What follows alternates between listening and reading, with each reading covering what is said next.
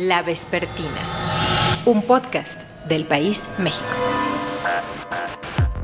El gobernador de Nuevo León y su esposa provocan olas. En apenas su primer mes como máximos encargados del estado más industrializado de México, han roto ya varios moldes de la rancia ortodoxia política nacional. ¿Son Samuel García y Mariana Rodríguez unos genios o solo son unos frívolos? Hola, soy Salvador Camarena. Bienvenidos a la vespertina del 3 de noviembre del 2021. Muy buenas tardes a todo Nuevo León. Este día queremos presentarles lo que a mi juicio es lo nuevo. Lo que hoy pasó a mediodía en el Congreso ya es parte del pasado, es la vieja política. Gobernar en pareja no es algo que cuente con muchas simpatías en nuestro país. Varios de esos experimentos nos han salido mal, muy mal. Y no fue culpa de las respectivas esposas, para nada. Así que la primera cosa que hay que destacar al hablar de Samuel García y Mariana Rodríguez, o de Mariana Rodríguez y Samuel García, en el orden en que ustedes lo prefieran, es que están desafiando la historia misma. Han decidido que representarán la imagen del gobierno de Nuevo León en binomio, juntos, en pareja, los dos, indisolublemente. ¿Estamos frente a un nuevo modelo de comunicación o ante un par de personas que no entienden lo complejo que es gobernar un estado en nuestro país? Hoy en la vespertina tres regiomontanos analizan a su gobernador y a su, hay que decirlo con todas sus letras, a su gobernadora. Sabes que me da, me da mucha satisfacción verlo cumpliendo un sueño, que yo creo que él tampoco vio venir tan, tan pronto, pero por más que se levanta cansado en las mañanas o se duerme cansado, le veo un semblante como radiante, ¿sí me explico? O sea, está viviendo un sueño literalmente y creo que pues soy la más orgullosa de acompañarlo en esto también porque veo a su gabinete, a los que lo van a acompañar, mucha experiencia, que era algo que creo que a los ciudadanos le preocupaba cuando pensaban en Samuel como su candidato, decían, pero es que está muy chavo y la experiencia, y creo que se ha rodeado de bastantes perfiles de mucha experiencia, que creo que va a ser contrapeso sano en su, en su gobierno. Juventud, impulsos, este, querer hacer las cosas rápido, que es a lo que estamos acostumbrados ahorita los jóvenes, que todo sea rápido, con, con experiencia, datos, estudios, gente que ya trabajó en esas áreas. Entonces, eh, pues yo estoy feliz de acompañarlo. La verdad es que yo agradezco mucho que a mí me sume a sus proyectos. Creo que si no, no estaría yo tampoco tan motivada de que hubiera ganado ni, ni nada. O sea. Bueno, bueno. César Cepeda, periodista. ¿Cómo estás, Salvador? Bienvenido a la Vespertina. ¿Cómo te va? Bien. César, dicen que una de las ventajas de vivir en otro lugar donde uno no nació es que quizá uno puede ver mejor a los que dejó allá. Y luego los de allá piensan que uno entiende más cosas, pero eso lo probaremos en el tiempo. Déjame eh, comenzar esta charla preguntándote, ¿cuántos años llevas a caballo entre Nuevo León y Ciudad de México? Eh, que serán seis, siete años estoy cumpliendo, Salvador. Me da mucho gusto recibir aquí en la Vespertina a César Cepeda, un periodista que nació en Nuevo León, vive en Nuevo León, pero radica en la Ciudad de México. ¿Lo dije bien, César? Así es, Chava. El, radico en la Ciudad de México y, vivo en, Monterrey. ¿no? Y vives, pues, la creencia, vives, eh, estás al día de lo que pasa en tu tierra, César. Con la distancia, eh, ¿tú, ¿tú cuántos años llevas en Ciudad de México? Eh, cumpliendo seis años, eh, bueno, siete años ya realmente. Eh, llego en 2014 a la Ciudad de México para incorporarme al, proyecto de, Reporte Índigo y, bueno, después he estado en, un par de medios más, ahora estoy en 24 horas y siete años cumpliendo acá. Llegué con la crisis de Ayotzinapa, 2014, en septiembre cuando estaban las protestas así de en Avenida Reforma por el tema de, de la normal, ¿no? y dejaste un Nuevo León en el final del, del, sexenio de Rodrigo Medina, que fue muy polémico, que inició con mucha violencia y terminó con muchos escándalos de corrupción, o al menos acusaciones. Luego vino Jaime Rodríguez el Bronco y ahora está llegando Samuel García, que, perdona que lo diga yo, pues ha prometido, digamos, en sus intervenciones cotidianas, eh, que gobernará en binomio junto con su mujer Mariana Rodríguez. Cuando te digo Samuel García, ¿qué es lo primero que te viene a la cabeza, César? Lo primerito que se me viene, la verdad es que yo conozco a, Samuel desde que comenzó su tema político, su carrera política, y bueno, es un chico con, con mucho, con mucha fuerza en el tema de, redes sociales, ¿no? Y, una persona que, que, realmente ha sorprendido a, a, todos, porque yo creo que nadie daba, nadie apostaba por Samuel para que ganara la, la, la elección, ¿no? Entonces. Según tú, ¿por qué ganó? Se dan dos, dos situaciones, el, yo creo que de coyuntura que Samuel sabe aprovechar, bueno, Samuel y Mariana, porque hay que hablar, como él mismo dice, como, como una pareja, ¿no? En binomio. El, la caída de, de la puntera de, en la elección, que era Clara Luz, que era la candidata de Morena, por un videoescándalo que realmente le, le, le pegó al grado de que la deja fuera de la contienda eh, un video escándalo eh, propiciado por el candidato del PRI, ¿no? Que lo provocó, que lo, eh, esa, esa, pelea entre PRI y Morena, el principal beneficiado no fue el PAN, como uno, uno hubiera pensado, por un candidato realmente muy débil que había postulado el PAN, el, Samuel García. O sea, Samuel recibe, digamos que el, el voto de la gente que estaba indecisa principalmente, y de la gente que empezó como que a distanciarse tanto de, sobre todo del, de la candidatura de Clara Luz, que más allá de que era la candidata de Morena, pues era un perfil que, que estaba muy bien posicionado en Nuevo León, con una, una carrera muy amplia, ¿no? En el PRI, pero después también ya como una candidata ciudadana de Morena, ¿no? ¿Somos injustos? ¿Solamente vemos un pedazo de la personalidad de este gobernante, Samuel García, o tú crees que hay trasfondo, tú crees que cuando lleguen los grandes retos para Nuevo León tendremos ahí un perfil que sí va a estar a la altura, por lo menos de otras personas que están en la política convencionalmente? Pues esa es la gran pregunta, eh, Salvador.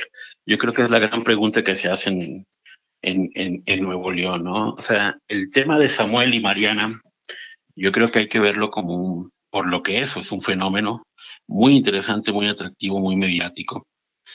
Creo que estamos ante el, finalmente ante el primer gobernador influencer, ¿no? Surgido de las redes sociales. Son personas muy jóvenes de Salvador. O sea, estamos hablando que Samuel tiene 33 años, Mariana tiene 26. Son otra generación. O sea, es otra generación de políticos, otra generación de, de personas que conciben la política de una forma muy distinta a la tradicional, ¿no? Y obviamente eso, eso choca, ¿no? Ellos la apuestan totalmente a las redes sociales, o sea, para lo que uno, si para uno es protagonismo, incluso rayando en el tema de frialdad, de frivolidad y todo esto, pues para ellos no, porque ellos están en la conversación digital, ellos están generando eh, presencia en las redes sociales, ¿no? Entonces, yo creo que eso nos ha, a las personas que somos de otra generación le, le cuesta, ¿no? Le cuesta entenderlo, ¿no? Mariana eh, es una influencia muy importante en, en, el, tema del gobierno de Samuel. Yo creo que sin, sin ella, sin el activismo que tuvo, Samuel no hubiera, no hubiera repuntado. Eso es el otro punto. Te decía que una de las cosas por las que ganó Samuel fue la caída de, de Clara Luz, pero también lo que provocó de alguna manera que Samuel ganara fue el, este papel que tomó Mariana con sus redes sociales, ¿no? El, aprovechó mucho la coyuntura del COVID, de la economía familiar. ¿Qué es lo que más te preocupa? Una vez que dices, bueno, muy bien, yo no, puede ser que otras generaciones no entendamos este liderazgo en redes sociales, pero hay que reconocerlo. Reconocido ese liderazgo, ¿Hay algo del día a día, de la realidad de un estado complejo que te preocupe más cuando ves a Samuel, ya que lo conoces desde hace tanto tiempo? Yo creo que la principal, bueno, son dos preocupaciones, dos, digamos, situaciones que, que están ahí y que de alguna manera se van a, se van a reflejar y pueden definir, eh, marcar el destino de, del gobierno de Samuel, ¿no? Como tú sabes, hace 10 años la inseguridad marcó el, la primera etapa de Rodrigo Medina. O sea, tuvo una, Nuevo León vivió una crisis sin precedentes. Y los primeros tres años fue eso. O sea, del 2009 al 2012, el, el gobierno de Rodrigo Medina, eh, marcado por el tema de, de, la inseguridad, las ejecuciones, los, las, las matanzas y todo eso. Y eso, eso no está ahorita en este momento, pero hay una, hay un, digamos, se respira una sensación de inseguridad en la ciudad. El, sí hay eh, varios importantes y diferentes grupos delictivos y cárteles que están, hay presencia en, en Nuevo León, en Monterrey, y sí hay una preocupación de que eso desencadene en un, pues en, en, en la sangre en la calle, ¿no? Como, se, como pasó hace 10 años, ¿no? el, se habla de, de, la llegada del cártel de Jalisco, se habla del tema también de Sinaloa, de choques, de, de disputa por la plaza. Y ahí es, yo creo que eh, esa realidad es la que de alguna manera va, va a definir pues la, primera etapa del gobierno de Samuel, ¿no? Y la otra gran, la gran preocupación también es el tema del dinero. El, como en todos los estados, hay una crisis financiera, hay una crisis económica que pro, provocada, digamos, también por la crisis sanitaria del COVID. Y Nuevo León no tiene dinero. O sea, Nuevo León, no sé si, si se puede decir que es un estado quebrado, pero no tiene, no tiene dinero para hacer obras, o sea, para sacar eh, obras de infraestructura que requieren, ¿no? Son 10 años prácticamente eh, donde acaban de sacar lo de la línea, la línea 3 del metro, pero era un, era un proyecto que venía arrastrándose desde el sexenio del gobierno de Rodrigo Medina. Entonces, el tema de las finanzas, el, el, yo creo que también es un, un punto que va, que va a poner a prueba a, a, Samuel, que ha anunciado obras que realmente están totalmente fuera, digamos, de la realidad económica en la, en la que vive el, el Estado y el país, ¿no? Dirías que entonces por lo pronto todavía tenemos que darle un poco de tiempo a Samuel. Todavía no juzgarlo tan severamente por estas apariciones disfrazado de Toy Story. No, totalmente. Digo, lleva un mes. Él ha conformado un, un, un gabinete que a mí en lo personal me sorprendió. Hay posiciones a la IP eh, muy marcadas, muy marcadas a la... Hay perfiles que, que, digamos, están vinculados al sector empresarial de Monterrey, pero también a grupos políticos, ¿no? Grupos políticos del PAN, grupos políticos del PRI, incluso de Morena, eh, concesiones, posiciones que le permitieron, por ejemplo, que su gabinete fuera aprobado por mayoría total, sin problemas en el Congreso, incluyendo la oficina que le creó a Mariano Rodríguez, se llama Mar Nuevo que es una oficina con presupuesto para que Mariana, eh, digamos, transite en el gobierno en áreas eh, importantes del, del, Estado, ¿no? Entonces, el, yo creo que es un tema de tiempo. Para mí, un buen, una, una prueba va a ser el presupuesto, que veremos en, los próximos días. El, yo creo que eso va a marcar mucho también el ánimo del, del, de Samuel, del gobernador Samuel, con la federación. Sí, la federación, sí, el presidente Andrés Manuel incluye obras, presupuesto para obras de Nuevo León, que él ya anunció, Samuel, como obras suyas.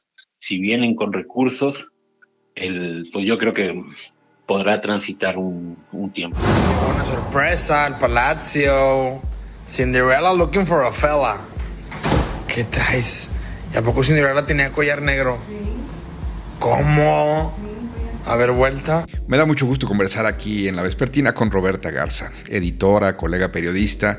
Ahora ve las cosas de México un poquito desde lejos. ¿Cómo estás, Roberta? Hola Salvador, encantada. Muchísimas gracias por invitarme. Este, pues las veo, las veo muy moviditas, ¿eh? Sí. Muy movido, nomás, nomás me voy y se descompone todo, qué barbaridad. Roberta, eh, si Guadalajara tiene el alma de provinciana, Monterrey, ¿de qué tiene hecha el alma?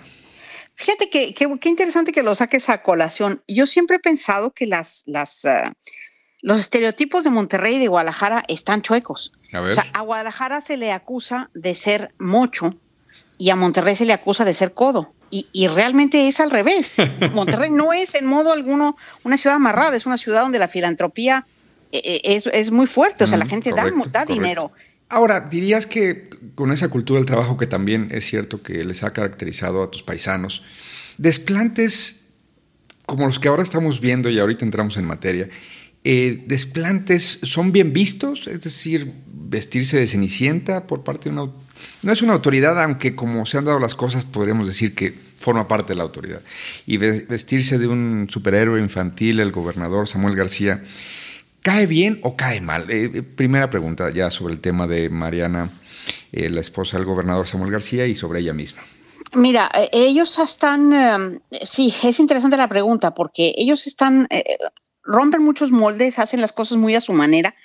Hasta ahora les ha funcionado. Yo creo que son voces que le hablan a un cierto segmento de la población, a una cierta edad de la población, en donde la, las maneras tradicionales de hacer política o no llegan o, ya causan hartazgo o causan cierta repulsión.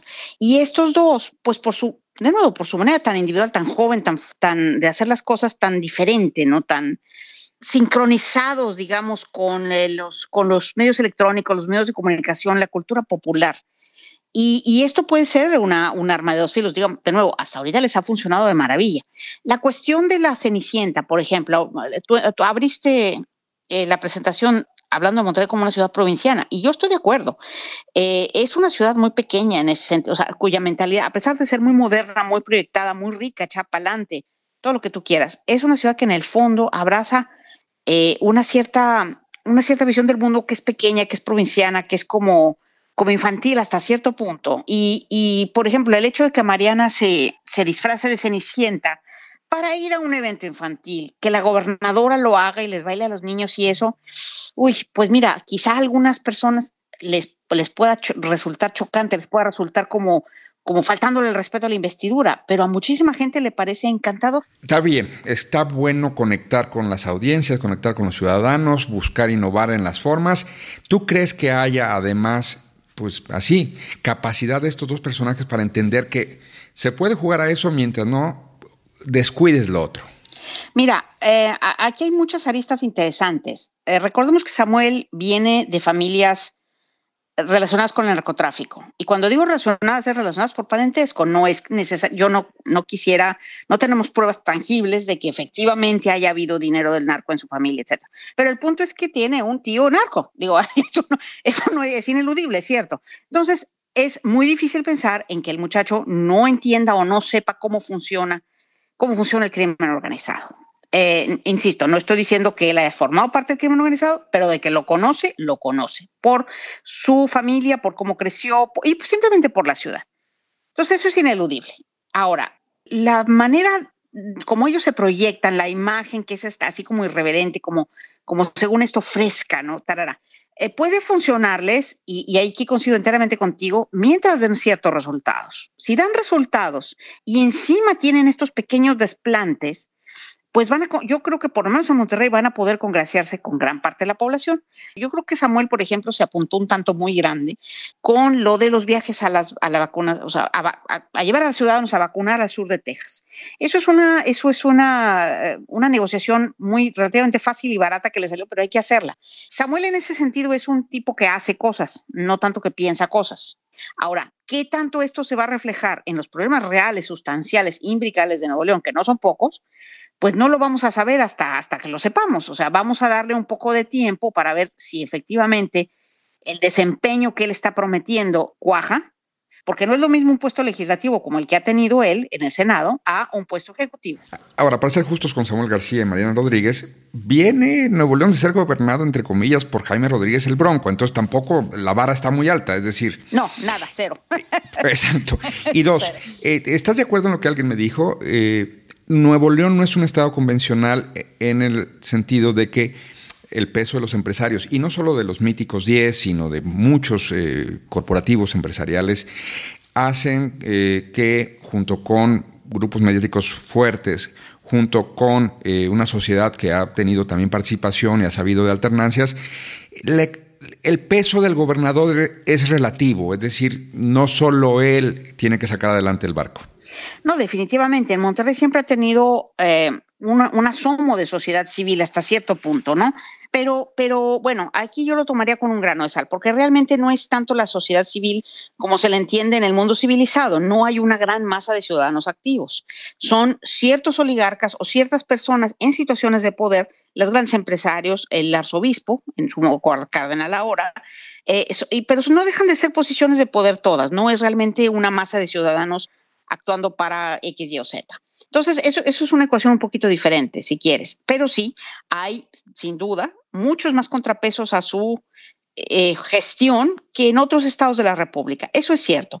Ahora, eso también está muy desactivado. O sea, los empresarios que tenemos en Monterrey, las cámaras que tenemos en Monterrey, son una sombra de lo que fueron en su momento. Son gente mucho más medrosa que antes, mucho, menos eh, culta, mucho menos inteligente, mucho menos interesada, con mucha menos visión de Estado que lo que teníamos antes. ¿Te preocupa Nuevo León? Es decir, es algo que, que digas, ¿Cómo son Samuel García y lo que estamos viendo junto con su esposa Mariana Rodríguez, ¿te preocupa Nuevo León o dirías que estás igual que hace un par de meses, igual que hace un par de años? Eh, me preocupa desde hace muchos años, Salvador. De hecho, por eso un poco me salgo, porque realmente yo veo las, el, potencial que tenía el Estado por la tesitura de su gente, por su historia, de lograr realmente eh, catapultarse al escenario nacional como un, como como cabeza de lanza de, de nuevo, de ideas, de tecnología, de ciencia, y, se ha quedado Monterrey y Nuevo León en general en, una, en, una, en, un, en un estado em, embrionario que yo supongo que ya no va a salir.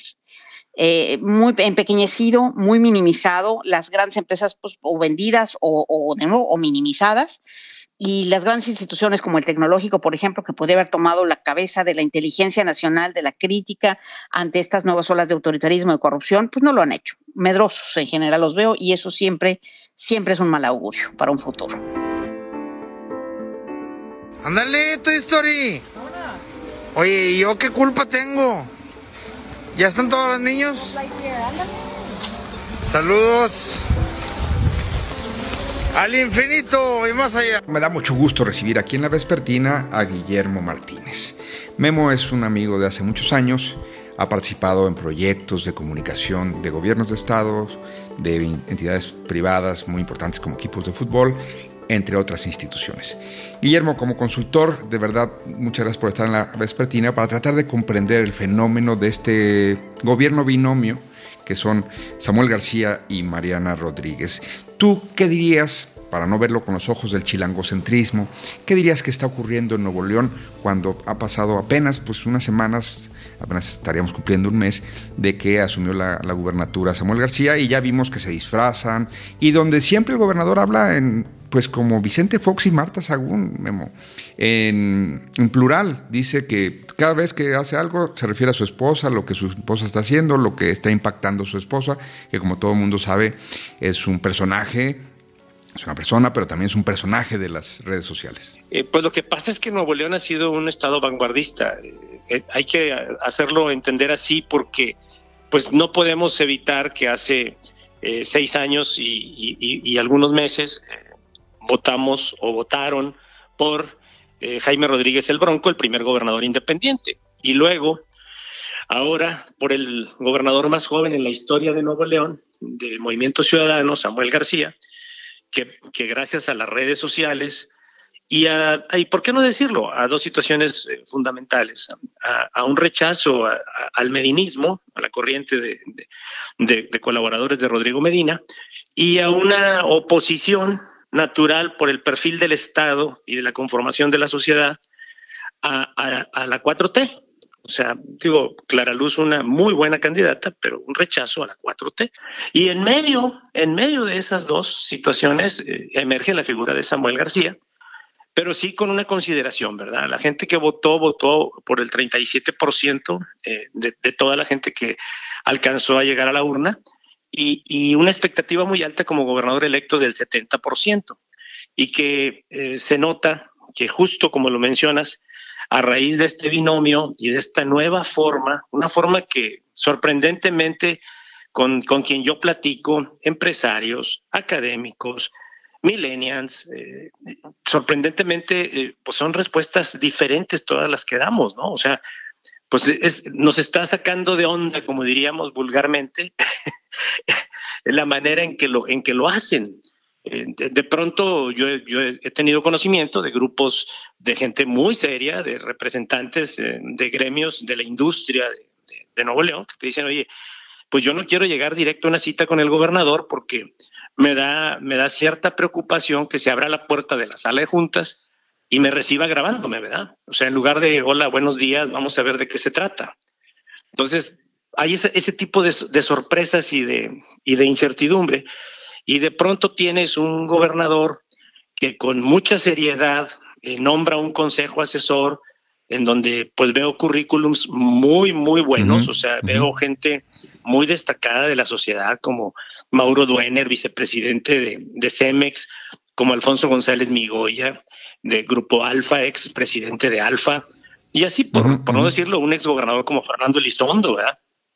Pero lo, sorprendente es que después de eso, o antes de eso, este, horas antes, eh, llega el gobernador disfrazado de Buzz Lightyear, ¿verdad? Entonces, suena, suena la frase esa, la broma esa que circula en redes sociales de que se fue Woody, el este, bronco, y, llegó y llegó Buzz, Lightyear. Entonces, Nuevo León es una especie de Toy Story, ¿verdad? bueno, ojalá que no, eh, porque es un estado muy importante y tiene problemas importantes. Tú has estado, y, lo recalco, eh, Memo, en una posición donde se toman decisiones difíciles. Has acompañado a gobernadores. Eh, ¿Crees que podrían estar tranquilos los neoleoneses de que cuando las cosas se pongan serias o feas, de cualquier manera el gobernador va a saber estar a la altura, no solo a disfrazarse, sino a tomar las decisiones que haya que tomar? Mira, yo creo que diste en el punto más importante, eh, eh, el riesgo que se corre, o sea, ¿qué tenemos de fortalezas? pues un gobierno dinámico, flexible, eh, que desdobla muy rápido, demasiado rápido en ocasiones. Pero, pero por el otro lado, el riesgo grande es que se confunde la forma con el fondo.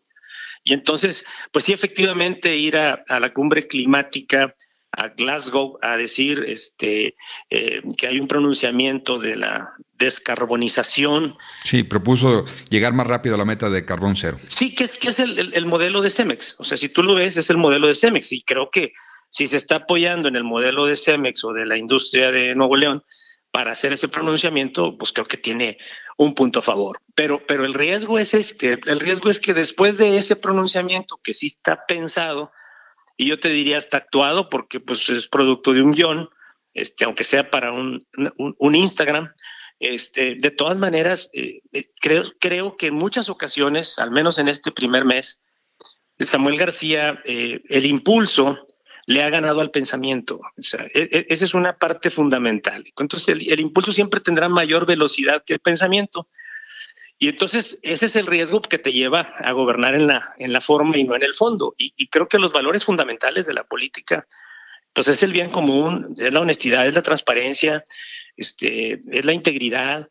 O sea, todo lo demás, pues cada quien le pone el cómo, ¿no? Pero el qué ahí está. Porque te puedes convertir en la caricatura de la que te disfrazaste. Es decir, porque cuando lleguen los problemas y a los gobernadores los calan, los calan sectores que van a saber eh, afectados por medidas específicas o poderes fácticos. Y cuando a este muchacho, perdón, no lo quiero jovenear, pero es muy joven. Y precisamente por joven tendría que mostrar, sí, una buena capacidad para conectar con audiencias, innovando en, términos mediáticos, pero también mostrar que está listo para los grandes retos. ¿Tú crees que haya algunos indicios de que está listo para los retos? Es muy temprano, Salvador. Fíjate que, digo, ojalá y, y, las pruebas vengan, este, no en cascada. O sea, ojalá y las duras pruebas que le ponga la circunstancia de un estado como Nuevo León, en donde, como tú bien dices, pues es, eh, el estado que si la economía no jala en Nuevo León, pues eh, el país tiene problemas. es, es el estado que si tiene problemas sindicales y laborales, pues eh, se paraliza su economía es el Estado que si su seguridad no funciona, pues es, Monterrey es prácticamente el estado con el 86% de la población en la misma metrópoli. O sea, tiene circunstancias muy complicadas. Es, es, un estado que, que, por otro lado, se autogestiona. O sea, es un estado que puede vivir este, el, el, el 70% de su población y de su economía y de su sociedad puede vivir al margen de las decisiones de un gobernador. Lo ha demostrado en los últimos, en las últimas décadas. ¿Por qué?